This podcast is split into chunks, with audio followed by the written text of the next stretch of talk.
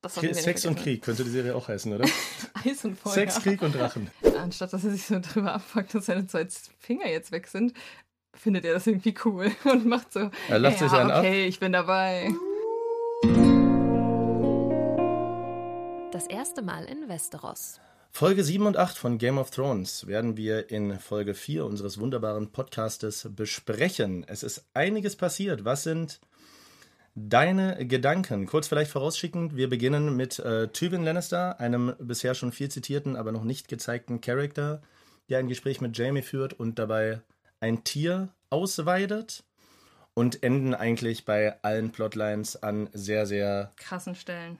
Dementsprechend würde ich sagen, das sparen wir uns heute. Ja, ich muss vielleicht einmal ganz kurz für die Leute ein bisschen Background-Info, warum wir nämlich gerade Take 3 gesagt haben, weil wir es nicht auf die Kette bekommen haben. Wir haben jetzt noch nicht über die Folge komplett geredet, aber wir haben versucht, einen Einstieg zu finden und wir haben keinen guten Einstieg gefunden, weil so viel passiert ist, diese Folge. Wir starten am besten einfach in Königsmund, oder? Ich glaube, ja, die Ereignisse in Königsmund sind der Katalysator für die Ereignisse überall anders in Westeros. Ja, eine Sache kann ich aber dazu schon sagen. Alleine, was diese beiden Folgen jetzt passiert ist, ich habe nichts davon vorhergesehen. Man konnte es auch eigentlich gar nicht vorhersehen, denn es ist so viel random Stuff passiert, den ich ja niemals vermutet hätte.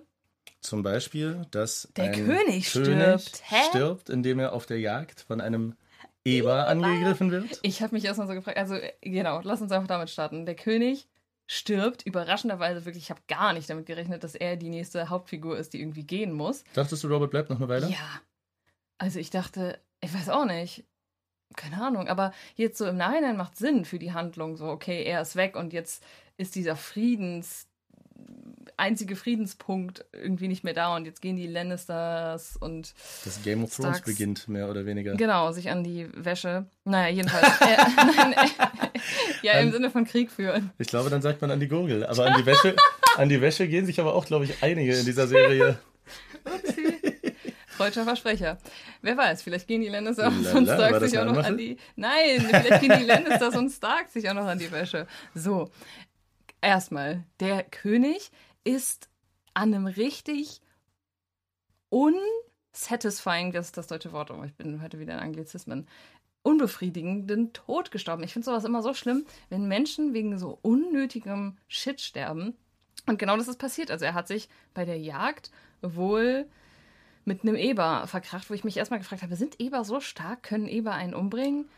Eber können schon einiges. Also ne? ich, ich, weiß nicht, wie äh, vergleichbar das ist. Ähm, ich bin tatsächlich nicht so gut da in den Begriffsbezeichnungen. Ich weiß aber, dass ähm, ich viel früher im Wald gewesen bin mit meinem Vater. Ähm, auch an verschiedenen Stellen von Deutschland. Wir haben dann Holzschwerter gebaut und sind da durch die Gegend geturnt, was ich auch sehr, sehr cool finde, dass ich nicht so ein Smartphone-Kind war. Du warst Aria. Ich bin auch immer noch Aria, aber auch halb Amerikaner, das darf man auch nicht vergessen. Nein, Aria stark. wow. Auf jeden Fall äh, war immer alles cool, außer wir haben Wildschwein, äh, Wildschweinspuren gesehen. Dann, und das habe ich erst jetzt so retrospektiv festgestellt, ist mein Vater immer sehr, sehr unentspannt geworden und wollte sehr, sehr schnell zum Auto, weil mit denen machst du keinen Spaß. Und ich glaube das auch stimmt. Eber, das sind, das sind sehr, sehr krass revierbeschützende Tiere. Allerdings wird ja auch später angedeutet, dass er auch völlig blau war währenddessen. Der Knappe, der ihm den Wein gereicht hat, ja auch ein Lannister war.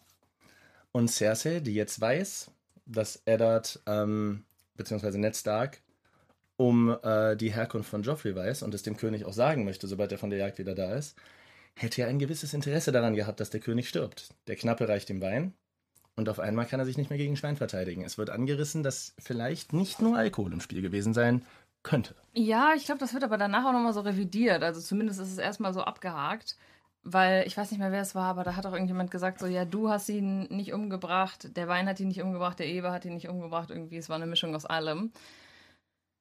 Trotzdem interessant und du hast gerade schon was angerissen. Wir sind heute das erste Mal in die Konfrontation gegangen zwischen Ned Stark und Cersei. Cersei. Er hat ihr nämlich offenbart, dass er weiß, dass ihr Sohn ein Produkt von Inzucht ist. Und sie hat es gar nicht abgestritten. Sie war so, ich, ich, ich, war verwundert, sie war so, ja Mann, voll. Die Targaryens machen das auch so. Ja, damit bleibt die Blutlinie rein. Chillig, okay. Ja, Jamie ist ein hübscher Mann, ne? Was willst du machen, Alter? Äh, naja, mm, gut. Und ich glaube, Ned Stark, nee, ich glaube nicht nur, das hat er auch gesagt, er ist ja dadurch auch drauf gekommen, dass sie ihn wahrscheinlich vom Turm, äh, sie seinen Sohn wahrscheinlich vom Turm gestoßen hat, der die beiden erwischt hat. Es ist Es auf jeden ergibt, Fall. es ergibt alles ein stimmiges Bild. Genau, die Karten sind auf dem Tisch. Und Rob möchte Ned zum nächsten König machen. Das Ach so, im, im Sterben, ne? Richtig. Er setzt dafür auch ein Schriftstück auf. Und hier macht Rob einen, sagen wir mal, einen Fehler, den er, umgeben von so vielen Lannisters, eigentlich nicht hätte machen dürfen. Denn, und das soll ihm auch später zum Verhängnis werden, er glaubt, dass ein von einem toten König aufgesetztes Schreiben mit einem ungebrochenen Siegel ausreicht, da die Menschen in Königsmund so viel Ehrgefühl besitzen, dass sie seinen letzten Willen respektieren, was, Spoiler, Spoiler, nicht der Fall ist. Du sagst schon wieder Rob, du meinst aber Ned. Robert, Ned, Ro- Rob. Robert Baratheon, meine Ach so. Ah, ach so, Robert Baratheon selbst als König denkt, das hat noch irgendwas zu sagen, sobald er tot Richtig. ist. Das stimmt, ja. Also, er sagt in seinem Schreiben so, Ned, du sollst König sein, bis mein Sohn alt genug ist. Ich fand es interessant an der Stelle, können wir darüber kurz reden, Yes. dass Ned ihm, obwohl er im Sterben lag, das nicht mehr gepetzt hat mit seinem Sohn. Und Also- wir hatten ja auch eine Sache, ähm, wo wir uns nicht sicher waren, ob es ein Synchrofehler war oder ob es vielleicht Absicht von Ned gewesen ist. Da Rob in dem, also Robert Baratheon in dem Brief schreibt, äh, bis mein Sohn volljährig ist. Ned schreibt aber in dem Brief, den er aufsetzt, anstatt mein Sohn, mein rechtmäßiger Erbe. Ja.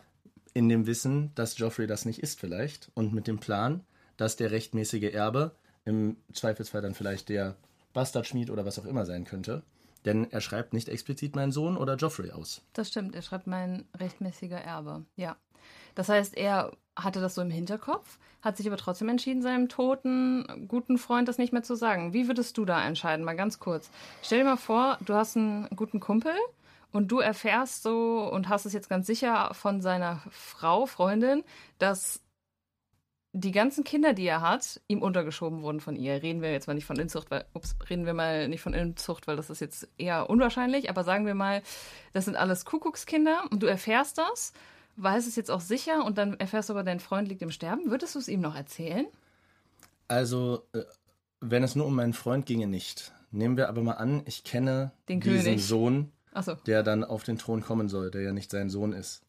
Dann hätte ich an Netzstelle so viele Zeugen in diesen Raum gebracht, dass niemand abstreiten kann, was der letzte Wille des Königs war und es ihm vor so vielen Zeugen erzählt, damit er vielleicht in seinen letzten Atemzügen die Lannister-Familie noch enteignen kann. Genau. Weil Joffrey auf dem Thron, weiß ich nicht, Das Bruder. habe ich mich nämlich auch gefragt. Er, hat ein bisschen komisch gehandelt. Also so unter Freunden würde ich es verstehen, dass man sagt, ey komm, lass den sterben. Ist doch äh, okay, wenn er in dem Wissen, also wenn er das Wissen nicht hat, während er stirbt. Aber so rein machtmäßig war das irgendwie eine dumme Entscheidung. Auf jeden Fall bringt ihn sein blödes Ehrgefühl, was er hier anscheinend auch Robert gegenüber hat, am Ende der Folge in den Knast. Es läuft nämlich folgendermaßen.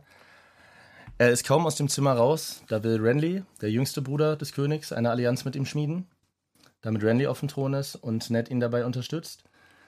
Von meinem Bauchgefühl bisher, das weiß ich auch damals, dass das noch so war, wäre das wahrscheinlich die beste Entscheidung gewesen, weil von allen Anwärtern, die wir bisher kennengelernt haben, Ned hat eh keinen Bock und Renly, der schwule kleine Bruder von äh, Robert, wirkt nicht wie ein Arsch bisher. Der wirkt als einer von wenigen nicht wie ein Arsch und der hat keinen Bock auf die Lannisters. Und auch Loras Tyrell wirkt nicht wie ein Arsch. Ja. Und das ist in Game of Thrones, glaube ich, schon eine sehr, sehr gute Charaktereigenschaft, wenn du einfach kein Wichser bist. Aber es ist halt auch so ein bisschen äh, komisch, ne, wenn, wenn dir das direkt angeboten wird. Weil am Ende muss man ja sagen, Ned hat ja selber Aussicht auf den Thron. Mhm. Oh, alles super schwierig. Also ich fand, es war so richtig, man, man könnte das Ganze beschreiben, was da in Königsmund abging, wie so ein Wespennest. So jeder hat auf einmal gedacht, okay, jetzt ist meine Chance, jetzt gerade stirbt der König, wie komme ich jetzt an den Thron? Das Ende ist aber, Joffrey sitzt auf jeden Fall auf dem Thron, der kleine Junge. Und Ned geht mit Hilfe, äh, versucht mit Hilfe der Stadtwache die Rechtmäßigkeit seines Briefes durchzusetzen. Die Stadtwache, die Peter Baelish, Kleinfinger, ähm, für ihn quasi mobilisiert hat, die äh, durch Kleinfinger ihm angeblich die Treue geschworen hat. die das aber dann doch nicht tut. Also im letzten Moment wird er überwältigt. Es klingt gerade in meinem Kopf auch super kompliziert. Ich hoffe, man versteht's. Und wir lernen das erste Mal, dass der Münzmeister, wo wir ja die ganze Zeit uns unsicher waren, äh, oder beziehungsweise ich war mir unsicher, ist er ein guter Typ, ist er ein schlechter Typ, doch auf jeden Fall zu nett in diesem Moment ein schlechter Typ war. Er hat ihn nämlich verarscht. Gute und schlechte Typen, sage ich dir immer wieder, ist was Relatives in der Serie. Ja, Auf jeden in- Fall kein ehrlicher Typ. Kein ehrlicher Typ, ja, in Bezug auf den Hauptcharakter. Der Brief von Robert wird zerrissen, Joffrey sitzt auf dem Thron, niemand traut sich dagegen zu gehen und Ned wird als Verräter in den Knast geschmissen. In den Kerker. In den Kerker. Wir haben also die Ausgangsposition. Joffrey ist König. Cersei und Tywin werden dadurch vermutlich indirekt die, äh, das Reich regieren, weil Joffrey Klar. ist 14. Tywin wird auch gleich zur Hand des Königs ernannt, wenn du dich erinnern magst. Das ist der Münzmeister, ne? Nein, Tywin ist der Vater. Ah, Tivin, ah, oh, okay. Wird zur Hand ernannt. Jamie Lannister wird zum Anführer der Königsgarde ernannt, wofür Baristan, der ältere, äh, in die Jahre gekommene Ritter, der aber immer noch sagt, ich könnte fünf von euch wie Butter zerschneiden, unehrenhaft entlassen wird, sich Der selber auch ziemlich abfragt. der tat mir voll leid. Was bedeutet, wir haben einen Haufen Lannisters um den eisernen Thron rum. Genau, eigentlich gehört der Thron jetzt den Lannisters, würde ich behaupten. Also wir hatten jetzt eine Amtszeit Robert Baratheon, davor hatten wir eine Amtszeit den Targaryen-Typen, der ja der irre König war. Die Targaryens waren aber über mehrere hundert Jahre auf dem Thron. Ah, interessant, okay. Und offiziell sitzt ja auch noch ein Baratheon auf dem Thron. Denn außer uns Stimmt, beiden und Ned Stark stimmt, weiß niemand, dass stimmt. Joffrey ein Lannister ist. Das ist wahr, stimmt. Guter Punkt. Mm, Die Frage, die ich mir stelle, so bei diesem Thron, der ist ja so umkämpft. Ich glaube, das gibt es, also so historisch. Also, äh, ich, was nicht in meinen Kopf reingeht, ist so, wir haben ein großes Königreich und ganz viele kleine äh, Ableger, ganz viele kleine Lords, die um diesen Thron kämpfen in meinen Kopf kommt eigentlich so der Gedanke, wenn wir uns jetzt so die Welt anschauen, wäre doch eigentlich ganz normal, dass sich das Ganze aufteilt in mehrere Königsreiche. Aber alle wollen irgendwie diesen einen eisernen Thron, als ob das irgendwie so was Magisches hätte, was man braucht. Weil äh, warum, warum ist es nicht so, okay, wir machen hier unser Königreich, ihr macht da unser, euer Königreich und wir kämpfen vielleicht noch darum, welches das Größere ist. Die Aber- Natur der Menschen. Es war tatsächlich, und es ist dem auch nachempfunden, und wo es ja tatsächlich historisch so gewesen ist, ist in Großbritannien. Allein schon aufgrund, äh, aufgrund der Fläche. Du kannst nicht Eurasien oder so unter einem König vereinigen. Das wäre gar nicht möglich. Aber in Großbritannien, was durchweg recht dicht besiedelt ist, hast du mit Irland, Wales, Schottland und England. Und ich weiß nicht, wie es damals mit Nordirland war. Stimmt. Aber auf jeden Fall, und ich habe mich ja, äh, ich habe mich ja ein bisschen mit William Wallace und den äh, Unabhängigkeitskriegen auseinandergesetzt. Hast du es oft so gehabt, dass da Abstammungsstreitigkeiten waren? Wer ist jetzt König oder beziehungsweise Statthalter von welcher Partei? Dann war Schottland teilweise unabhängig englisch besetzt. Dann haben sie nach der englischen Krone gegriffen. Da das eben ein Land ist, was von der Größe her noch so überschaubar ist, dass du theoretisch ein, eine Person haben kannst, die alles regiert. Und Westeros ja. ist mit 3000 Kilometern Durchmesser an, in der Länge zwar groß, aber noch nicht so groß, dass man es in mehrere Länder aufsplitten müsste, sondern theoretisch von einem Punkt aus regierbar, aber sehr, sehr schwer. Sonst hätten wir die Serie nicht, wenn es einfach wäre. Interessant, sehr interessant. So, wir sind also soweit, dass Ned Stark im Kerker sitzt. Sein Schicksal ist relativ ungewiss. Hier finde ich eine Stelle noch recht interessant, nämlich Lord Varys, der Meister der Flüsterer, der Eunuch, besucht ihn. Er ist ein guter Typ. Ich wusste es schon in der letzten Folge und ich, ich stehe immer noch dazu. Er ist ein guter Typ. Ich wette, er bleibt auch ein guter Typ. Er ist auf jeden Fall, also ich finde geil, dass er sagt, Ned wirft ihm vor, warum habt ihr mir nicht geholfen in dem Moment? Und er sagt, ich bin kein Held. Ja, so, es hätte nichts gebracht, außer dass ich auch hier, ne, das ist mir die Ehrlichkeit nicht wert. Aber Ned fragt ihn, wem er dient, und er sagt, ich diene dem Reich, einer muss es ja machen. Und bisher ist es ja tatsächlich so, dass der Einzige, der sich wirklich um Land und Volk sorgt, Lord Varys ist. Alle anderen haben entweder ihre eigenen Interessen oder ihre eigenen Gebiete im Kopf. Selbst die Starks interessieren sich ja am meisten für den Norden. Zu wem gehört eigentlich La Lord Varys laut äh, Abstammung, also zu welchem Volk? Das wirst du noch erfahren.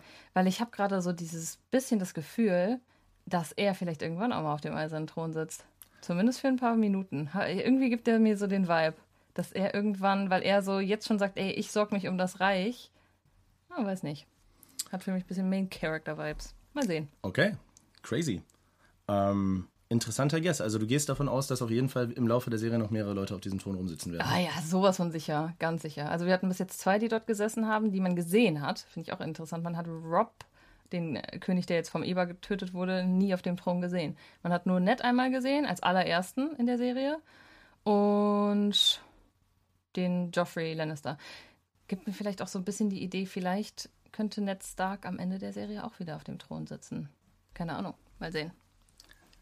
Also glaubst du, dass er nicht in Gefangenschaft bleiben wird? Nee, ich glaube, der, der wird, der hat, der ist Hauptcharakter und ich glaube, der wird noch ein bisschen erhalten bleiben.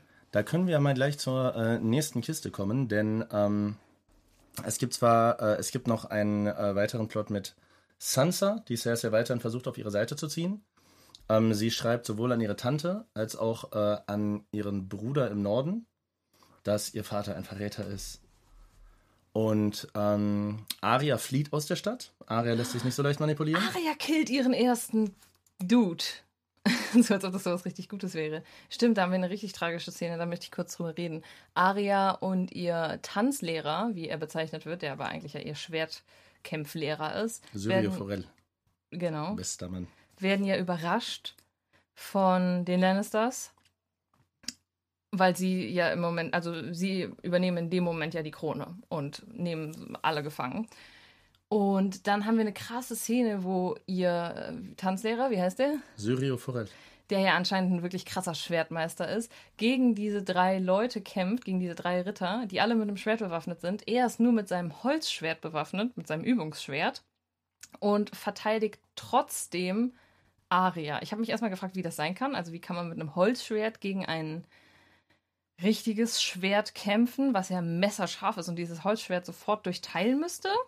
Da hast du aber mir schon den Hinweis gegeben, dass das ja sein könnte, dass er so talentiert ist mit dem Schwert, dass er immer mit der flachen, Auf die flache auf Seite die geht zum flache Ablenken. Seite des anderen Schwerts geht zum Wenn die Ablenken. Klinge quasi so mit der Spitzenseite auf dich zukommt, dass du nicht dein Schwert einfach dagegen hältst, sondern zur Seite gehst und es von der Seite wegschlägst. Und Genau. so dein Holzschwert. Der hat es auf jeden Fall drauf. Ist offensichtlich einen Offscreen-Tod gestorben. Weiß ich nicht. Ich habe mal echt, ich habe gehofft, dass er vielleicht noch überlebt. Ich habe Keine gesagt, Ahnung. offensichtlich einen Offscreen-Tod gestorben. Man hat seine Leiche auf jeden Fall noch nicht gesehen. Ja. So viel ist klar. Arya geht davon aus, er ist tot. Muss aus der Stadt fliehen, weil sie hat den Braten eher gerochen als Sansa. Und sie ist, wie wir ja schon gesehen haben, keiner, die, oh mein Gott, ich will heiraten und eine Lady werden. Die juckt das alles nicht. Die ist loyal zu ihrer Familie und die möchte gerne Abenteuer erleben. Das bedeutet, mit dem Lannister-Thron hat die gar keinen Vertrag mit. Richtig. Sie verpisst sich, wird aufgehalten von irgendeinem Stalljungen, der etwas größer und älter ist als sie und sie auch zu den Lannisters bringen will, also so ein Verrätertyp. und, Und sie sie nimmt den Rat von John Schnee sehr ernst. Sie trifft ihn mit dem Spitzenende. Sie durchbohrt ihn mit dem Spitzenende. Stimmt, kurze Hand. Ah, Ich glaube, es war aber auch eher, es wirkte so ein bisschen wie ein Versehen, ne? Also sie Ja. hat sich ja irgendwie so umgedreht und dann ist er in das spitze Ende der Nadel reingelaufen. Er ist wahrscheinlich nicht davon ausgegangen, dass ein kleines Mädchen ein Schwert dabei hat. Das stimmt, ja. Und er ist halt wahrscheinlich instant tot und sie ist so ein bisschen schockiert, läuft aber direkt wieder weg. Aber ich finde es schon krass, diesen Gedanken. Wir haben ja dieses typische Heldenreise-Ding. Also sie merkt gerade so ein ganz enger Vertrauter von ihr, ihr Lehrer, ist gerade so vermutlich gestorben durch die Lannisters. Okay, die sind jetzt der Feind. In dem Moment rafft sie sich auf und tötet sozusagen auch die erste Person, auch wenn es jetzt kein Lannister direkt war. Und ich, ich weiß nicht, ich kann es nicht beschreiben, aber es gibt mir so richtig klassische Heldenreise-Story-Vibes und ich glaube auch deswegen wird Arya auch in Zukunft einfach noch einer der positiven Hauptcharaktere sein. Du hast gerade gesagt, sie tötet ihren ersten. Das impliziert ja, dass du davon ausgehst, dass es nicht ihr letzter gewesen Genau, ja, das würde ich sagen. Genau. Ich würde sagen, sie wird halt im Laufe der Staffel bestimmt noch zu einer krassen Kämpferin, zu einer guten Kämpferin, zu einer willensstarken Kämpferin, die halt, diese, diese, diese Sachen immer im Hinterkopf hat. Dieses, oh Mann, mein Lehrer ist damals gestorben und so. Und dadurch, ja. Was ich sehr krass Stark finde, wird. ist, nehmen wir mal an, ähm, äh, wie alt wird die Schauspielerin hier sein? 13 oder 14? Du gehst ja ein gewisses Risiko ein. Nehmen wir mal an, du hast jetzt recht und sie macht so eine Main-Character-Reise mit und wird eine krasse Kämpferin. Macy Williams ist ja heute immer noch 1,50. Ne? Da gehst du ein bisschen, äh, gehst du immer ein bisschen Risiko mit dem Casting.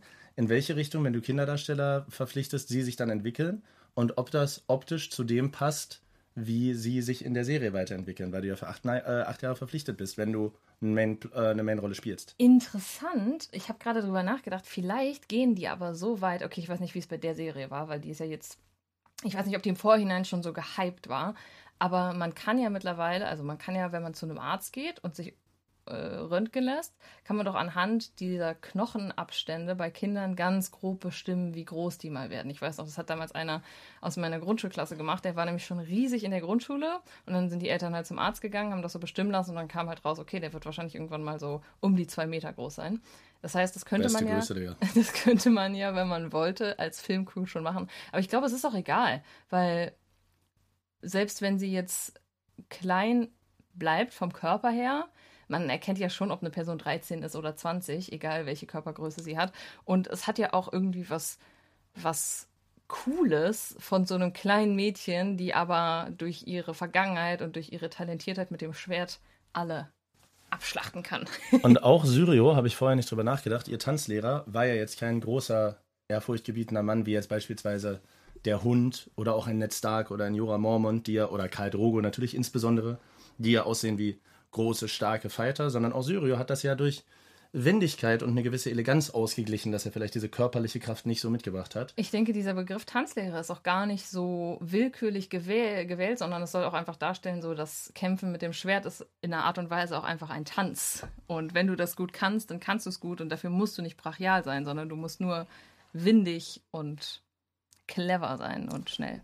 Richtig. Bisschen so Capoeira-Kampfsportmäßig. Es gibt Boxen und es gibt so dieses geile, kennst du das? Ich glaube, brasilianisch ist das, wo die so durch die Gegend, das sieht aus wie so eine Mischung aus Breakdance und Kampfsport. Ist voll cool. Habe ich noch nie gesehen. Nein? Nee. Verrückt. Muss ich dir mal zeigen. Also, ähm, Sansa schreibt einen Brief an ihren Bruder und ihre Tante.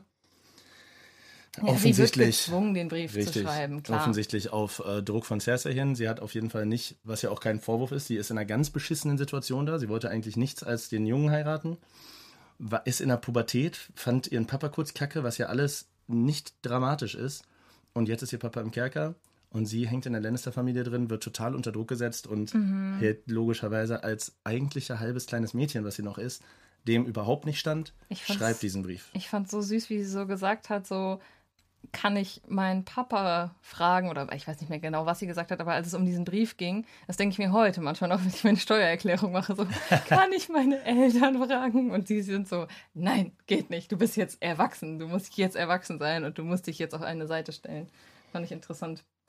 Die Briefe kommen auf jeden Fall an. Ähm, Caitlin macht nicht so viel damit. Sie ist sauer auf ihre Schwester. Das können wir schnell abarbeiten. Sie möchte von ihrer Schwester, dass die Ritter stellt. Ihre Schwester stellt aber keine Ritter. Ja, die halten sich raus in ihrer Richtig. Die hat Turmstadt. keinen Bock. Die hat zu viel Angst um ihren Sohn und ist ein bisschen irre geworden durch den Sohn von ihrem Mann.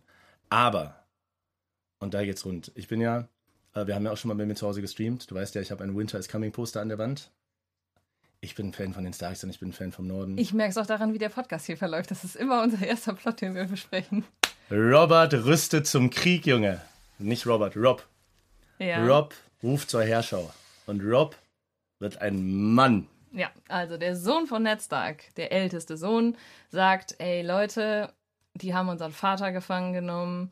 Meine Schwester Aria ist verschollen, die ist anscheinend weggelaufen. Meine andere Schwester ist da ganz klein in der Bedrulle. Sie erkennen ja auch sofort so, das sind nicht ihre Worte, das sind die Worte von der Königin Cersei, die sie da jetzt zwingt, das aufzusetzen. Und sie entscheiden sich nicht, ja, komm, wie machen wir das jetzt? Gewieft, einer reitet vielleicht hin. Es, es steht ja auch erst im Raum, dass er alleine hinreiten soll und dem neuen König die Füße küssen. Er sagt, ja, ich reite hin, aber ich reite mit einer Armee.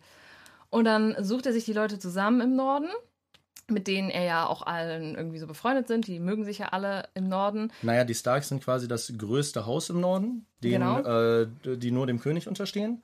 Und alle anderen Häuser sind den Starks theoretisch zur Treue verpflichtet. Die haben zwar ihre eigenen kleinen Bereiche, die die abdecken, wie so Stadthalter, aber im Großen und Ganzen sind die Starks Big Boss. So wie Ned Stark eben Boss von Winterfell war, aber der König von Westeros ist nochmal auch Big Boss über die Starks. Da gab es eine interessante Szene, wo einer von den kleineren Statthaltern eben dann doch ein bisschen aufmuckt und sagt, ey, wenn ich schon für dich in den Krieg ziehe, dann will ich der oberste Kommandant sein oder was weiß ich. Kenne mich nicht aus mit Kriegssprache.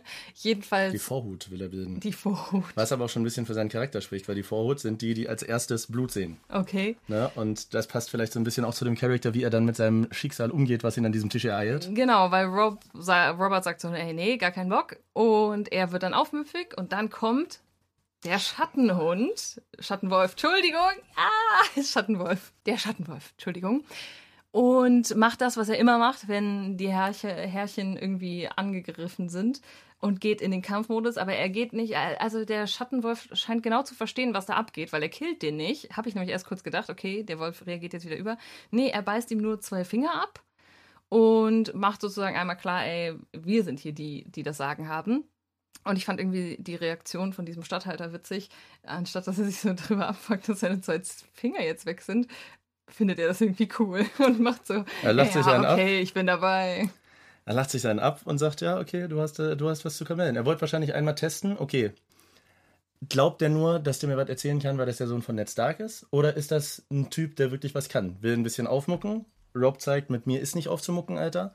Und jemand, der sauer wird, dass er nicht die Vorhut bilden darf, den jucken auch keine zwei Finger in seinem linken Arm, dann kämpft er halt mit rechts. Weiß ich nicht. Die aber Nordmänner sind könnte- schon harte Hunde. Es könnte auch eine Traumareaktion sein, muss ich jetzt sagen hier, um das mal psychologisch abzubilden, weil ich weiß nicht, ob du das kennst, aber ich habe ja viele Erste-Hilfe-Kurse besucht in meinem Leben und wenn du zwei Finger verlierst, dann gehst du ja eigentlich auch in Schockzustand und so ein Schockzustand zeichnet sich zum Beispiel auch daraus, äh, dar- kann sich dadurch auszeichnen, dass man so verrückte Sachen macht. Und das könnte in dem Fall auch passiert sein, dass er halt einfach lacht, weil er unter Schock steht.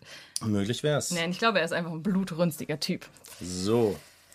Und es geht rund aller. Caitlin, Robert rüstet. Es geht auch relativ schnell. Also wir sind tatsächlich äh, zum Ende dieser, äh, dieser Folgen schon so weit, dass äh, Rob 20.000 Mann versammelt hat zu einem großen Heer. Sie sind in Zelten.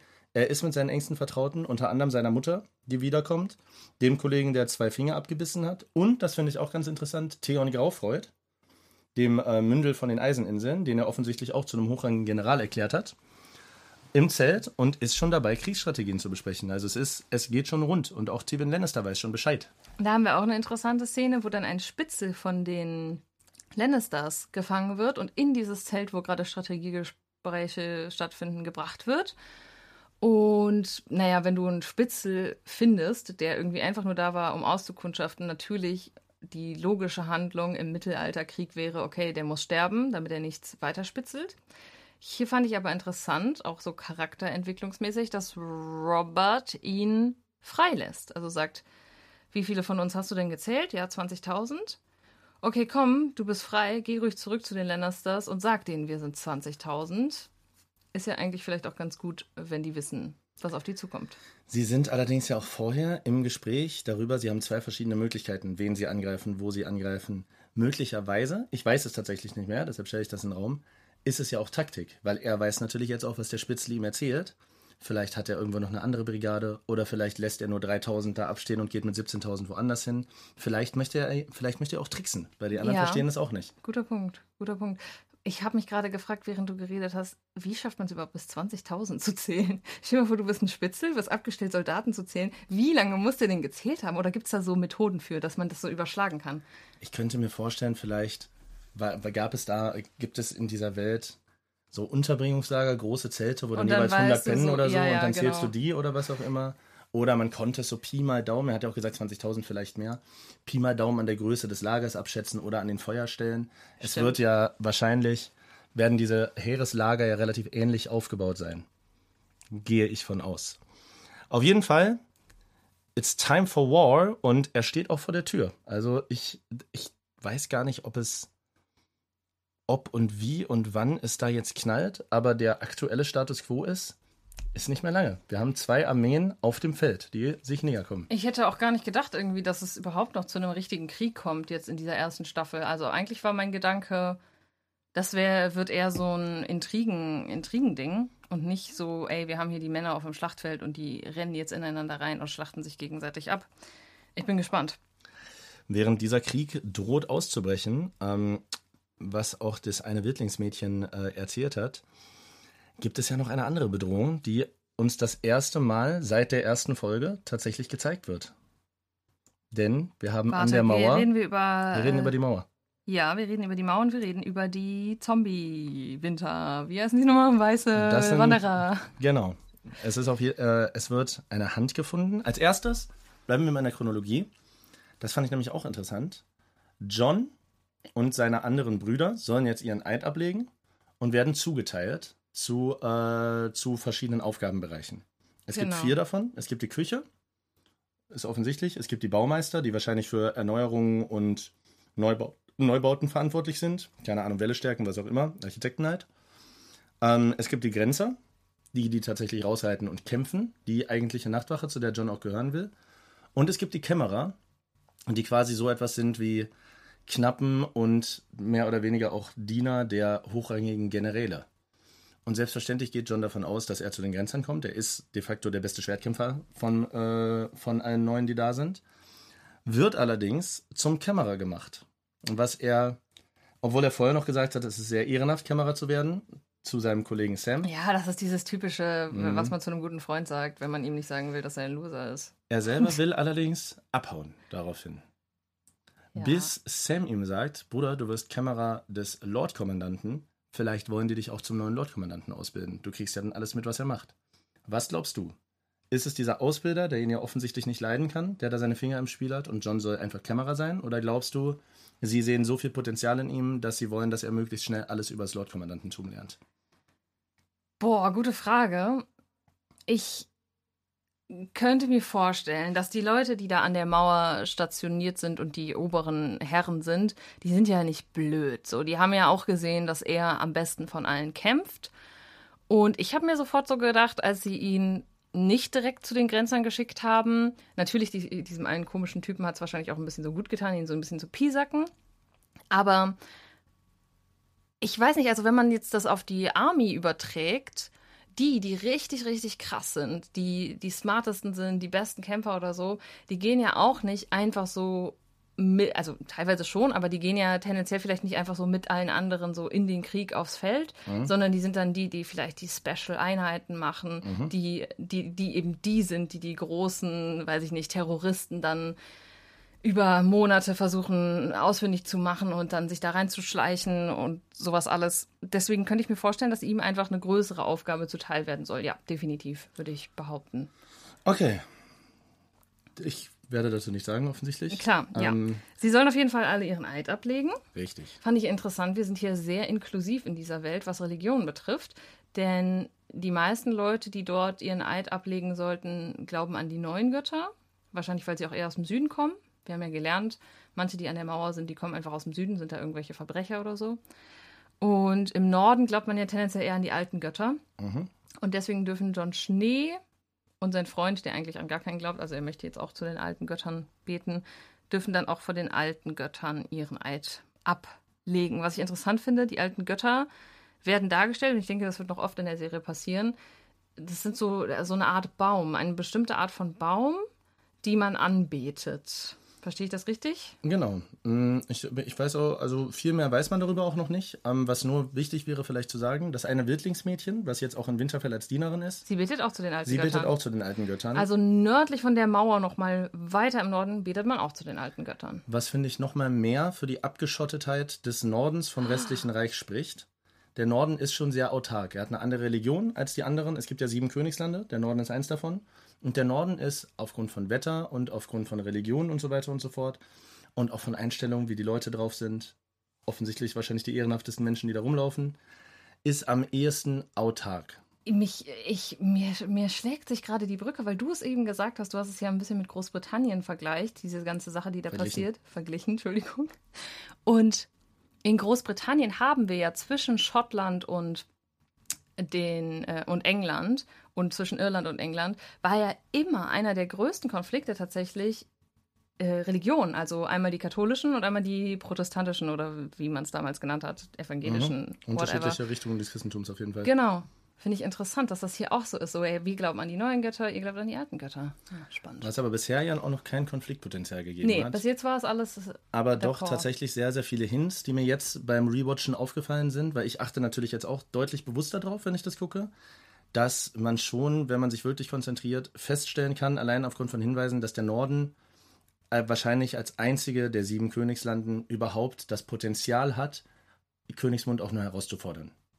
Ne? Genau. Weil ja. es eben sehr eingeschworen ist, die Loyalität eher dem Norden gilt als dem Königreich, es durch Religion auch nochmal anders ist. Also als erstes ein eigenes Königreich ist, was so andere Werte hat das, und zahlenmäßig so stark ist, dass es sagen könnte, wir können Krieg führen. Und vielleicht haben die im Süden aber auch ein bisschen indirekt Angst davor, weil wir erfahren ja durch die Wildlingsfrau, die ja hier von Nymphadora Tonks gespielt wird, dass im Süden man alle dieser alten Götterbäume abgeholzt hat. Also das heißt, im Süden weiß man irgendwie so, okay, das hier sind die alten Götter, die werden von denen im Norden ab, äh, angebetet und wir wollen die hier nicht haben. So im Sinne von, wir wollen hier keine Gottesstätten von denen Ja. im Norden. Es wird im Süden auch sehr abfällig über den Norden gesprochen. Ich glaube, niemand ist so richtig d'accord damit, dass äh, Ned Stark von Robert zur rechten Hand gemacht wurde. Diese Kindheitsfreundschaft hat da viel in Gang gebracht, weil ich glaube, wenn du einer Cersei gefragt hättest, die hätte wahrscheinlich am liebsten gehabt, dass Ned Stark und seine ganzen, äh, seine ganzen Leute aus dem Norden da bleiben, Da bleiben. ihr Ding machen. Die hätte die wahrscheinlich auch in Ruhe gelassen. Und weil die hat auch keinen Bock auf Beef mit denen. Mhm. So, die geht ihn ein, weil sie hat Eier in der Butz, metaphorisch, aber ich glaube, am liebsten wäre es ihr gewesen, wenn Ned einfach nie nach Königsmund gekommen wäre.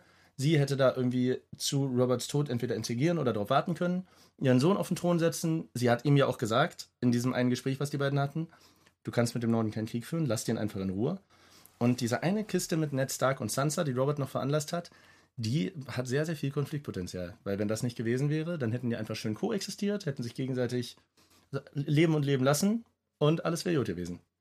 Ja. Das bedeutet, Robert hat da mit seiner eigentlich coolen Entscheidung, seinen Kindheitsfreund zur Hand zu machen und die Tochter mit seinem Sohn zu verheiraten, wahrscheinlich eine Katastrophe mittelschweren bis großen Ausmaßes ausgelöst. Denn jetzt gerade können die beiden Parteien sich nicht mehr so gut ab.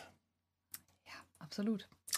Auf jeden Fall kommt als, äh, als äh, John und Sam, der gerne mit bei den alten Göttern seinen Eid ablegen möchte, weil die neuen Götter ihm bisher nicht so viel gebracht haben, ähm, als sie ihren Eid ablegen, also auch tun, sich danach auch freuen und dann äh, sich umarmen, das finden die anderen von der Nachtwache auch cool und sie werden dann als Brüder auch bezeichnet. In dem Moment kommt äh, Johns, äh, Johns Schattenwolfe Geist mit einer Hand an Genau, wir müssen vielleicht sagen, sie erlegen den Eid ja auf der anderen Seite der Mauer Richtig. ab. Also da, wo, wo die Wildlinge sind, im Norden. wo Benjen auch gerade, Johns Onkel, mit ein paar Leuten unterwegs ist und noch nicht wiedergekommen. Ja, und Und verschwunden jetzt werden Ist. zwei Leichen gefunden. Benjen Genau. ist nicht dabei, aber zwei Leichen aus dem Norden. Nein, nicht zwei Leichen aus dem Norden. Zwei Grenzerleichen, Genau. die aus dem Norden kommen, genau, Richtig. aber von der Nachtwache. Zwei Grenzerleichen, die im Norden liegen. Äh, Finde ich, ja genau, witzig. Das wird dadurch durch den Hund, äh, Wolf, Entschuldigung, Schattenwolf. Ich, ich habe Panik, dass ich Schläge bekomme, Spaß. Durch den Schattenwolf. Leute glauben das irgendwann. Nein, weil Ich du mich werde immer so anguckst, wenn ich Hund sage. Ich werde dich nicht schlagen, auch wenn du Hund sagst. äh, durch den Wolf. Er bringt ja so den Arm. Da habe ich mich gefragt, hat der Schattenwolf den Arm abgebissen oder war der schon abgetrennt? Ich, ich glaube, nicht. das ist nicht von Belang. Okay. Also der Schattenwolf hat, der hat da vermutlich niemanden gekillt. Nein, nein, ist nicht, ist nicht von Belang. Jedenfalls, die beiden Leichen werden dann wieder zurückgebracht hinter die Mauer und dann fällt Sam etwas auf. Sam hat sie ja bis jetzt noch nicht so geglänzt durch Kampfeskunst und irgendwas, aber er glänzt hier auf einmal durch Bauernschlauheit so ein bisschen. So würde ich es bezeichnen. Denn ihm fällt auf, ey, Moment mal, diese Leichen stinken einfach nicht. Was, glaube ich, im Mittelalter sehr selten war, dass Leichen nicht äh, gestunken haben. Auch heute noch. Ja, Leichen, die man liegen lässt, die man nicht behandelt und äh, ausnimmt und vernünftig irgendwie einbalsamiert und so, die stinken nach zwei drei Tagen. Das ist ganz normal. Ja, man könnte jetzt sagen, okay, da ist es halt eiskalt und die sind schockgefrostet, aber so kalt ist es ja auch nicht. Deswegen, es müsste eigentlich riechen. Da habe ich eigentlich schon gedacht, okay, ja, das sind wahrscheinlich hier so Zombie-weiße Wanderer. Und das soll sich dann später auch bestätigen. Also in der Nacht wacht John auf, weil sein Hund, äh, Wolf, Entschuldigung. John hat Hausarrest, muss man dazu sagen, Ja. weil er überlegt hat, äh, zu gehen, nachdem er die Nachricht von seinem Vater äh, gehört hat und seinen Schwestern gerne helfen möchte. Ähm, der Ausbilder, der da ja ein relativ hohes Tier ist, provoziert ihn dann noch und John greift ihn an. Und John Stimmt. bekommt Hausarrest. Er Ja. darf eigentlich seine Stube nicht verlassen. Aber in der Nacht schlägt Geist dann an. Genau, Geist schlägt an, weil Geist anscheinend einen Geist gehört hat. Und John läuft dann schnell zu seinem, ähm, wie nennt man ihn, Kommandantentypen, Lord Kommandant. Lord-Kommandant äh, rein in die, ins Zimmer. Der Lord-Kommandant ist nicht da. Wir haben einen kleinen Jumpscare. Die Tür geht zu und hinter der Tür steht die Leichen, die wir eben, die, also die Leiche, die wir eben noch gesehen haben, eine von denen. Und ist ein weißer Wanderer. Also sprich ein Zombie. Greift ihn an. Nein, da muss ich dir kurz, weil das haben wir auch schon erfahren. Er ist kein weißer Wanderer. Er wurde, und das sagt Sam dann auch am Ende, er wurde von einem weißen Wanderer berührt. Weiße Wanderer sind ein paar Kollegen, die im Norden von der Mauer unterwegs sind. Sam sagt, er kennt das aus den Büchern, die schlafen sehr, sehr lange. Alle tausend Jahre wachen sie auf. Und die Leichen, die von den weißen Wanderern äh, berührt werden, erstehen zwar wieder auf. Weiße Wanderer gibt es aber nur eine Handvoll. Oh. Okay. Ich dachte bis jetzt so, es wäre so ein Ding von wegen, weiße Wanderer sind einfach die Zombies und jeder, der einen ansteckt, ist ein neuer weißer Du Wanderer. erinnerst dich an die erste Folge. Da gab es diesen einen, diesen einen größeren mit den eisblauen Augen. Das war ein weißer Wanderer vermutlich. Und das Mädchen, was am Anfang eine Leiche war und dann am Ende wieder stand, so wie er jetzt auch, ist einfach nur ein Wiedergänger, der einen weißen Wanderer angefasst hat. Okay, dann ist es auf jeden Fall so ein Wiedergänger, was, was auch immer. Auf jeden Fall äh, killen die, also killt er ihn dann und er steht halt wieder auf, dieses typische Zombie-Ding. Er ist einfach nicht tötbar. Und dann kommt sein Lordkommandant aus seinem Schlafzimmer mit seiner Fackel und sagt, hey, was ist hier los? Warum ist hier so ein Lärm? In dem Moment nimmt John die Fackel und wirft die auf diesen weißen Wanderer-Ableger und er stirbt. Also wir lernen sozusagen, okay, die einzige Waffe gegen diese Zombie-Menschen ist Feuer. Wir wissen jetzt, die Gefahr ist real, Digga. Genau, und wir wissen aber auch, dass John sich jetzt behauptet hat, er hat nämlich seinen Lord-Kommandant vor diesem Zombie beschützt. Ich denke mal, das wird ihm noch zugute sein in den nächsten Folgen. Und wollen wir es hoffen. Also es spitzt sich nicht nur der Krieg zwischen äh, Wolf und Löwe zu, sondern im Norden haben sich das erste Mal die weißen Wanderer bzw. Wiedergänger so in der Nähe der Mauer gezeigt, dass die, äh, dass die Schwarze Feste, so heißt sie, glaube ich, Schwarze Feste, weiß es, habe es gerade nicht im Kopf, Keine Ahnung. davon betroffen ist. Also auch die- da wird ja. die Gefahr realer und kommt näher. Ja, und jetzt haben halt auch das erste Mal so richtig wichtige Leute. Also bis jetzt hat ja nur dieser eine Grenzer gesagt, so, die sind zurück, die weißen Wanderer. Und Grenzer sind ja so Soldaten, nicht so relevant. Aber jetzt hat ja das erste Mal auf jeden Fall ein Lord-Kommandant den Zombie-Menschen gesehen. Und ich glaube, dann wird das auch ernster genommen, wenn jemand Hochrangiges sagt, ey, ich wurde von dem angegriffen und wir mussten hier zwei Stück verbrennen. Vermutlich. Auch hier bleibt es spannend. Ähm, Digga, überall Konflikte. Gehen wir, wenn wir in Westeros damit, glaube ich, soweit durch sind? Sind wir das? Ich glaube, das sind wir. Wir haben den ganzen Plot von dem Tyrion noch nicht besprochen. Oh ja, Äh, können wir das kurz abhandeln, weil ich fand's brutal. Tyrion ist, ist ja frei, wissen wir, ist mit Bronn unterwegs zu, äh, zu seinem Vater. Die werden auf dem Weg von einem Hügelvolk angegriffen. Das aussieht, dessen Anführer aussieht wie Fritz Beinecke. Tyrion verspricht ihnen ganz viel Gold, wenn er sie laufen lässt. Sie bringen ihn mit zu Tivin. Verlang Tivin sagt, ey, ihr könnt doch auch für mich gegen Rob Stark kämpfen. Das Hügelvolk kämpft also für Tivin mit. Verlangt aber, dass Tyrion neben ihnen kämpft, so lange, bis sie das versprochene Gold und die Waffen erhalten haben.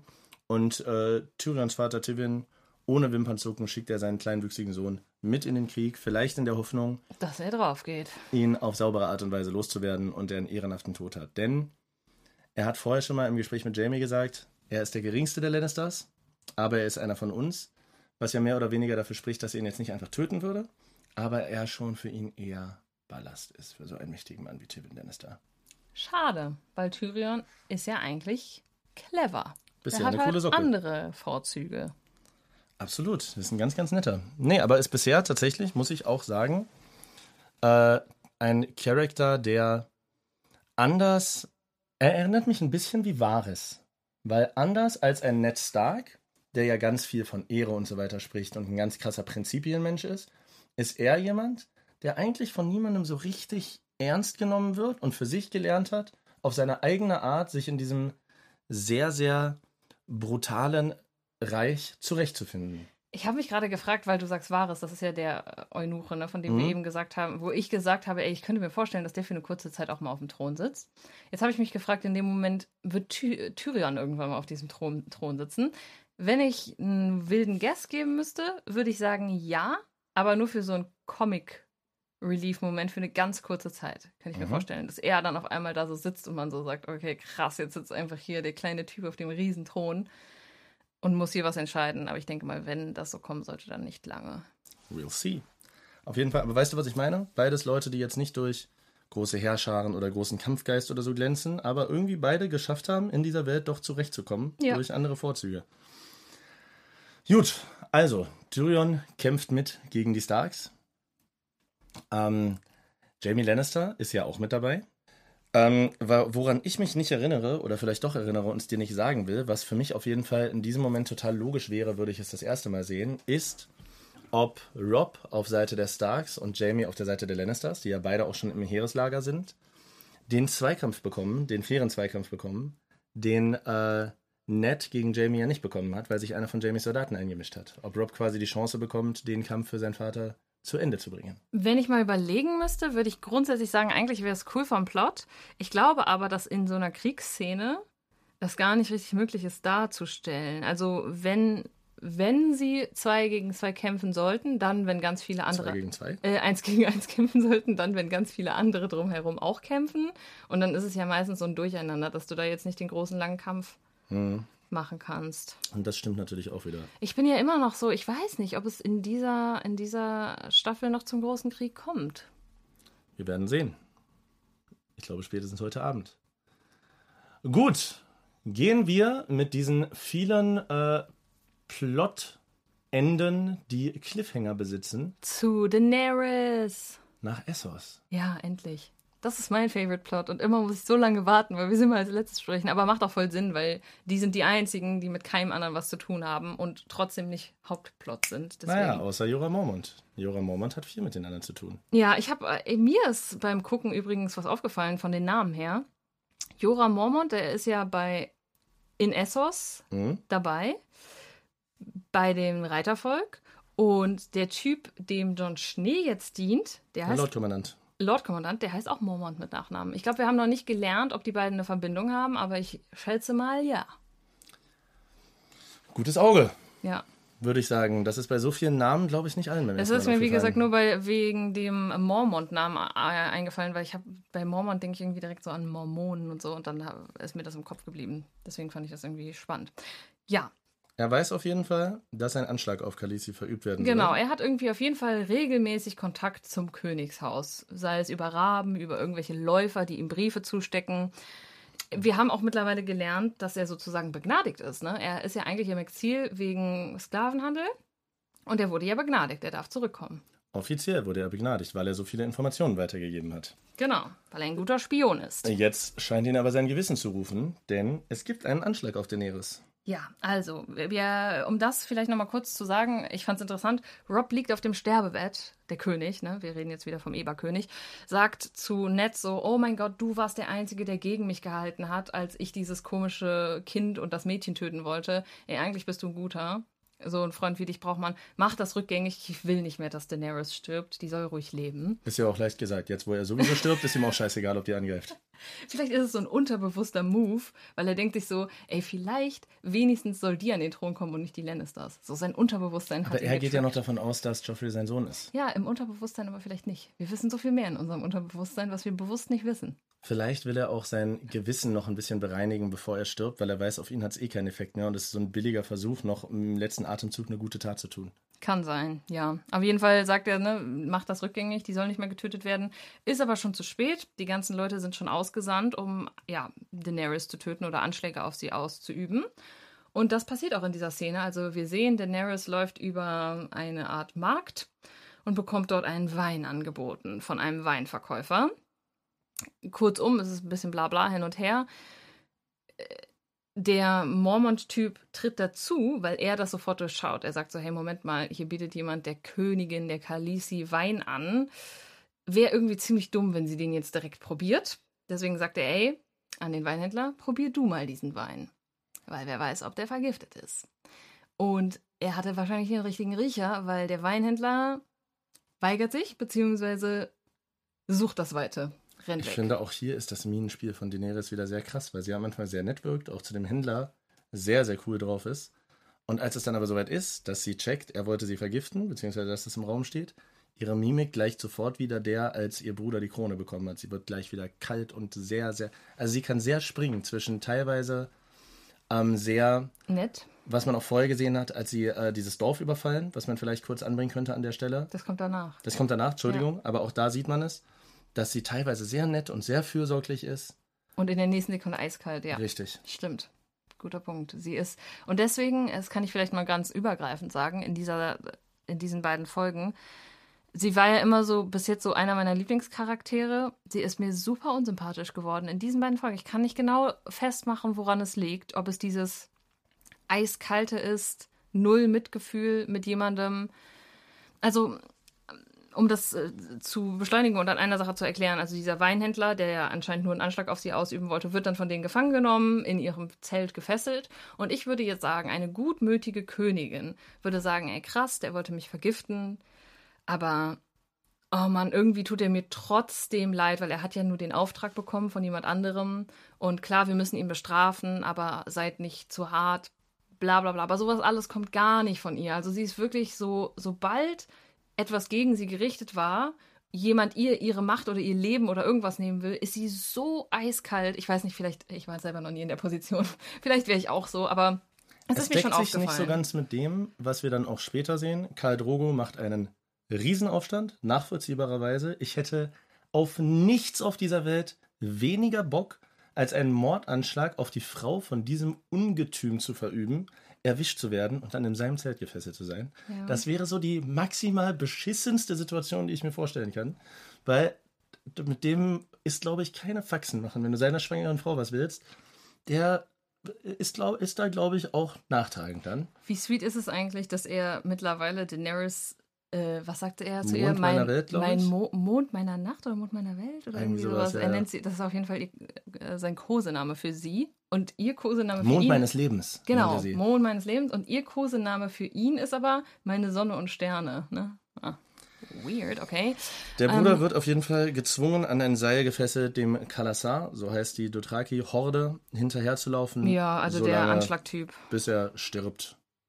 Und ähm, Jorah Mormont erzählt, dass das Maximum, was er gesehen hat, mal zwölf Meilen waren, die jemand geschafft hat, bis man dann wahrscheinlich fällt und hinterhergezogen wird, bis, weiß ich nicht, die Haut offen ist oder was auch immer man verdurstet. Coole Foltermethode auf jeden. Fall. Man Aber sieht viel Pimmel in dieser Stelle, muss man dazu sagen. Also nicht nur so, wir hatten das schon ein, zwei Mal, dass man so für eine Millisekunde mal auch frontalen Nacktheit gesehen hat, was jetzt ich gar nicht so krass thematisieren will. Es ist aber sehr selten, ja, gerade in, du hast es gerade thematisiert. gerade in Mainstream-Serien ist es sehr selten, weil es für eine hohe äh, Altersfreigabe sorgt, gerade in Amerika. Deshalb Ja. wird es sehr selten gemacht, dass man vielleicht die Oberweite von einer Frau mal kurz zeigt oder jemand von hinten nackt zeigt. Das wird häufiger gemacht. Aber sobald du primäre Geschlechtsmerkmale siehst, muss es in Amerika, glaube ich, eine 18er-Freigabe haben. Und ich finde es gut, tatsächlich, ähm, unabhängig davon, ob ich es jetzt toll finde, da einen Pimmel zu sehen, dass die Regisseure sich gedacht haben, das passt in der Stelle und wir machen das unabhängig davon, äh, wie sich das auf die PG später auswirkt. Ja, das stimmt. Aber wir sehen ja nicht nur, also wir sehen in den beiden Folgen auch wieder viele nackte Frauen, ne? gerade in dem Bordell, das haben wir jetzt heute nicht drüber geredet, aber ähm, da gibt es ja auch eine Szene, wo Die sehr lang ist. ja, äh, Frauen angelernt werden und so. Ähm, ja, viel Nacktheit. Ich wollte noch eine Sache sagen zu dieser ganzen Szene. Am Ende muss man sagen, war dieser Anschlag, der vereitelt wurde auf Daenerys, das Beste, was ihr passieren konnte. Weil wir merken jetzt ja so ein bisschen, auch in Gesprächen zwischen ihr und Karl Drogo, dass sie irgendwie schon geil auf diesen Scheißthron ist. Also sie ist immer so subtil, deutet sie so an, so, ah, ich hätte gerne den Thron und ein Thron ist so toll, so ungefähr.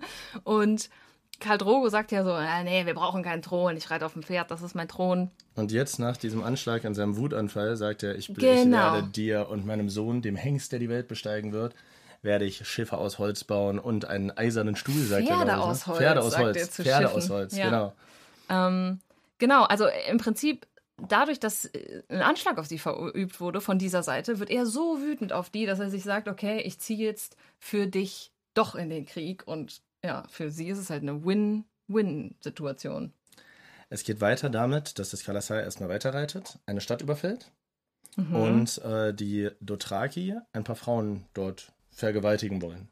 Das kann, muss man ja so klar sagen. Ja, genau. Daenerys sieht das, findet das offensichtlich nicht so toll, nachvollziehbarerweise, ähm, und hält die Männer davon ab. Allerdings gehört es bei denen mehr oder weniger zum Kult und auch zur Tagesordnung, wenn sie ein Dorf überfallen, dass die Überlebenden sich dann eben auch an diesen Frauen, so hart es klingt, bedienen dürfen. Ja. Daenerys lässt das aber nicht zu, was so weit führt, dass einer der, ich sage mal Generäle, Hauptmänner, am Ende aufbegehrt gegen Karl Drogo und sagt, diese fremde Frau hat nicht das Recht, mir meine Frauen wegzunehmen, du bist schwach geworden durch sie und ihn zum Kampf herausfordert. Ja, man muss sagen, eigentlich hat Daenerys hier ja so ein bisschen diesen, diesen Gütigkeitsmoment, der mir in der anderen äh, Szene gefehlt hat. So von wegen, hey, nee, die Frauen, lass die mal in Ruhe. Wenn, sollen die ordentlich verheiratet werden. Ich will nicht, dass sich unser Volk an denen vergeht. Sie ist aber auch gleichzeitig so herrscherisch. Ich weiß nicht, ob du es mitbekommen hast. Sie sagt irgendwie, ich weiß nicht mehr, ich krieg's mit den Tieren nicht mehr ganz auf die Kette, aber irgendwie die sind ja so die, die, die überfallen wurden, sind so die Schafs, Schafsherde-Gang, Dings. Die anderen Leute sind ja die Pferdeleute. Und dann äh, ist kurz die Rede davon, ja, wenn die Pferdemenschen die Schafsleute überfallen, dann gehört das Schaf den Pferden. Und dann sagt sie aber so, ja, aber ein Drache frisst sie alle. So, und dann denke ich mir so, okay, warte mal kurz. Ähm, Sie vielleicht ist doch so ein nicht bisschen so. eine Mischung aus. Also sie möchte, sie möchte gerne an die Macht, glaube ich, und will sich das auch nicht nehmen lassen. Hat aber auch den Anspruch, ihre Macht vielleicht für was Gutes einzusetzen. Also sie hat eigentlich das, die richtige Wertevorstellung, wie die Welt funktionieren sollte, dass Vergewaltigungen nicht cool sind und dass man sich nicht einfach nehmen darf, was man will. Aber sie hält sich selber doch auch für höher gestellt. Daran glaubt sie schon sehr, sehr, sehr, sehr stark. Interessant, interessant. Und ja, genau, dann sagt halt einer von den Leuten, ne, hey, Moment mal, du bist gerade erst Königin geworden, von dir lasse ich mir nichts sagen. Und dann kämpft Karl Drogo gegen ihn. Ich wusste schon sofort, wie der Kampf ausgeht, weil Karl Drogo sein Pferdeschwanz, sein Zopf ist ja richtig lang und der Typ, der ihm gegenüberstand, der hatte so kurze Haare und wir wissen ja, bei den Dothraki ist es so, äh, du schneidest dir nur die Haare ab, wenn du einen Kampf verlierst. Das heißt, der hat anscheinend in der Vergangenheit gerade erst einen Kampf verloren. Und dementsprechend verliert er auch den Kampf gegen Karl Drogo, der ihm die Kehle aufschlitzt und die Zunge rausnimmt. Zunge und Kehlkopf so in Verbindung, er greift einfach in den Hals rein. Uah. Karl Drogo selber, was ich sehr äh, beachtlich finde, ist, der Typ legt ihm am Anfang das Schwert auf die Brust. Karl Drogo ist das scheißegal, er geht auf ihn zu und drückt quasi das Schwert noch tiefer in seine Brust, zeigt keine Anzeichen von Schmerz, wirft dann seine eigenen Messer weg und kämpft erstmal ohne Waffe gegen ihn, indem er nur ausweicht. Und man zeigt hier schon nochmal eine kleine Machtdemonstration, dass mit dem Bruder auf jeden Fall nicht zu spaßen ist. Ein Kampf, wo ich persönlich jetzt gerade sagen würde, das wäre eine geile Sache, wenn sie denn dann übersetzen, jetzt unabhängig davon, ob es passiert oder nicht, wäre Karl Drogo gegen der Berg. Gib doch mal ein Guess. Boah, weiß ich nicht, ob das noch kommt. Was ich dazu noch sagen will, was mir aufgefallen ist von der Dynamik her, wir merken, die Khaleesi, aka Daenerys, hat ihn schon sehr im Griff, finde ich, so emotional. Also ich habe mir echt so beim Gucken gedacht, so wow, Aber er kriegt es, glaube ich, nicht mit. Er macht kriegt's es- nicht mit, Sie nein, macht es relativ ja, Frauenbruder. Sie macht das so, guck mal, da, ja, das ist, wenn ich drüber nachdenke, auch ganz smart. So eine, so eine Art von Machtdemonstration. Sie hätte niemals, wäre sie zu Karl Drogo hingegangen und hätte gesagt, so, lass mal nicht dieses Dorf hier überfallen, lass mal die Männer in Frieden, lass die mal alle laufen, weil sie gewusst hätte, so, das geht nicht. Aber sie als Frau setzt sich so für die Frauen ein und sneakt sich so ein bisschen diesen Weg rein und sagt so, ey, lass doch die Frauen in Ruhe. Dass mein, er am mein Ende großer, doch starker Kämpfer, du hast alle Männer geschlachtet, jetzt tu mir doch den Gefallen und lass die Frauen am Leben. Ja. Ich fühle so mit ihnen und du hast doch schon deine Macht gezeigt. Ja, ja. Er er fühlt das aber auch. Er, Ja. er lässt das auch mal. Also sie, er ist, es ist schwer, mal so schwer zu sagen, er ist kein Arsch, aber er behandelt sie ja, glaube ich, zumindest in seiner Welt sehr, sehr gut. Aber ich glaube, sie smartet ihn schon gut aus die Ja. ganze Zeit. Und wenn ich da eine Prognose geben könnte, wäre es, dass sie ihn irgendwann, also sie wird, glaube ich, immer Respekt vor ihm haben, sie wird ihn immer mögen und immer mit Respekt gegenübertreten, aber ich glaube, sie dumpt ihn irgendwann. Also sie wird ihn irgendwann verlassen für was auch immer da kommt. Sie wird ihm immer gut gesinnt gegenüber sein, denke ich mal, weil er ihr so viel in der Vergangenheit geholfen hat, aber ich denke, sie wird irgendwann machtmäßig ganz weit über ihm stehen, habe ich irgendwie das Gefühl. Des Weiteren, wir sind äh, am Ende der Handlung angekommen. Was glaubst du denn, was weiterhin passiert? Du hast ja schon angedeutet, dass du dir nicht sicher bist, ob es zu einem Krieg kommen wird, noch in dieser Staffel zu einem offenen. Ähm, wie glaubst du, entwickelt sich die ganze Geschichte weiter rund um Ja. Ed Stark, um die Weißen Wanderer? Gib doch mal ein kleines Foreshadowing. Heute werden wir die letzten beiden Folgen gucken. Was sagst du? Um da mal die Brücke zum Anfang zu schlagen. Ich habe ja letztes Mal total versagt mit meiner Vorhersage, weil ich ja auch gesagt habe, so, ich weiß gar nicht, was ich jetzt vorhersagen soll. Irgendwie steht die Handlung gerade und jetzt muss vielleicht sogar auch irgendwas Krasses passieren. Und das ist genauso gekommen. Also auf einmal ist der König gestorben. Gerade steht die Handlung ja nicht so richtig, weil bei den Starks steht ja jetzt der Krieg mit den Lannisters bevor. Ich könnte mir vorstellen, dass das weiter einfach erstmal jetzt aber in Vorbereitung bleibt, also dass die sich vorbereiten auf den Krieg. Kann dir so ein bisschen abtasten. Ja, einfach. ich überlege gerade, ja, wir besprechen ja gleich schon das Ende der Staffel, ne? Das Also wir richtig. machen Folge, machen wir Folge 9 und 10 auf jeden Fall zusammen? Ja. Oder machen wir die einzeln vielleicht? Machen so wir viel- zusammen. Machen wir zusammen, okay. Ähm, Wir kommen ja, immer gut. bei einer Stunde 10 raus, es ist immer cool und ich glaube, wenn wir es einzeln machen, verlieren wir uns auch. Dann entweder brauchen zu cool wir oder zu, äh, zu kurz ja. oder zu detailliert. Okay, dann brauchen wir ja wieder einen Cliffhanger. Die Frage ist natürlich, wurden Serien damals schon so krass mit Cliffhangern geschrieben? Das fällt mir übrigens manchmal auf beim Gucken, um hier nochmal abzuschweifen. Ich merke manchmal, dass die Serie etwas älter ist. Ja, 2011. Nein, ja, aber in der, ich weiß nicht, ob du rechnen kannst, aber es sind zwölf Jahre.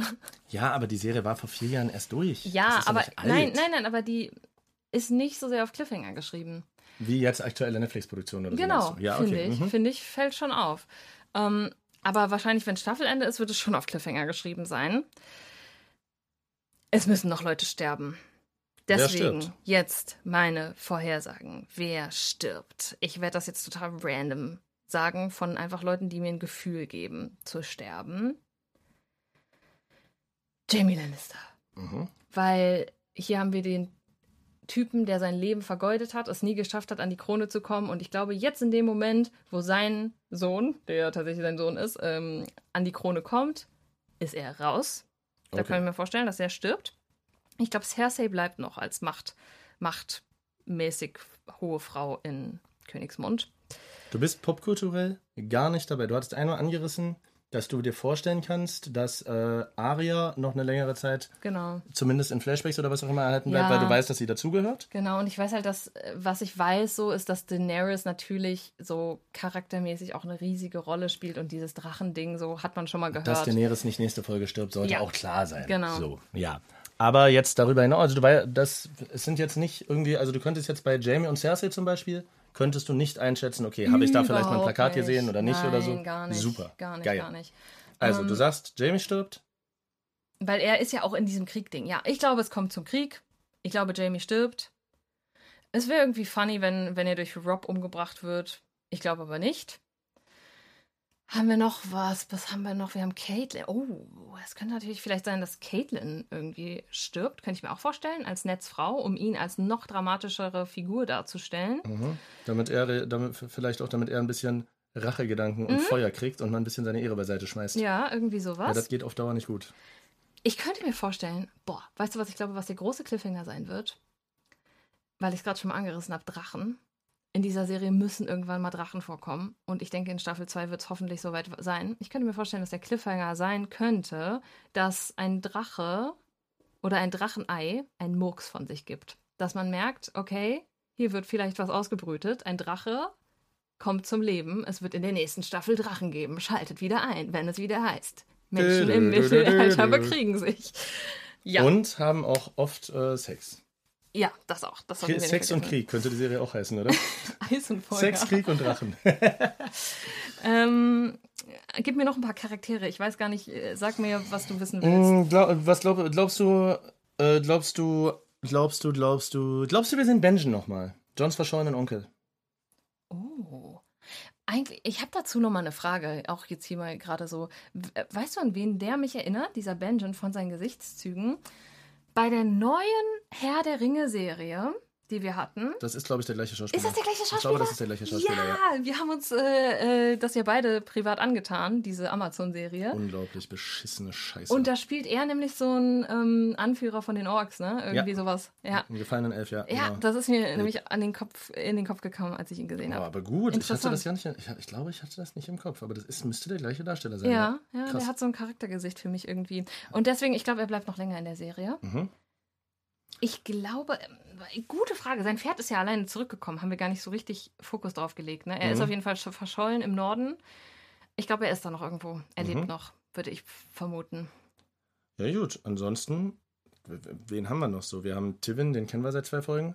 Ned Stark, denke ich, wird irgendwie noch aus seinem Kerker rauskommen. Mhm. Aber weiß ich auch nicht. Da haben wir ja auch gesehen, ähm, seine Tochter hat ja für ihn auch um Gnade gebittet. Hat aber eigentlich nichts gebracht, ne? Mhm. Nee, hat nichts gebracht. Ja, die Frage ist, sehen wir Aria noch in diesen zwei Folgen? Weil sie ist ja jetzt das flüchtige Kind. Ich könnte mir vorstellen, sie ist ja jetzt alleine unterwegs, dass sie sich mit ihrem Schattenwolf wieder vereint, weil ihr Schattenwolf ist ja auch schon eine längere Zeit weg, seitdem Mhm. er den Metzgerjungen, äh, seitdem er Joffrey ange, angefressen hat. Dass die sich irgendwie in der Wildnis wieder begegnen. Vielleicht auch auf so eine magische, übernatürliche Art und Weise, wo wir nochmal sehen, okay, hier sind Hund und Herrchen gehören zusammen. Sag noch einmal. Nein, das habe ich jetzt extra Hund. gesagt, weil Ich man weiß. das so Hund- und Härchenmäßig sagt. Okay, also am Ende des Tages hast du keine Ahnung, was passieren wird und hast gerade random irgendwelche Sachen in den Raum geschmissen. Richtig. Wir werden sehen, was passiert und ich freue mich drauf, mit dir hier zu sitzen und übers Finale zu reden. Und da werde ich dir auch 80% Redeanteil lassen, weil Halleluja, du weißt nicht, was dich erwartet, Bruder. Gut. Spannend. Folgt dem Podcast gerne auf allen Plattformen, bewertet ihn gut, empfiehlt ihn weiter und teilt mit allen euren Freunden, die Game of Thrones gesehen haben. Tschüssi! Das erste Mal in Westeros.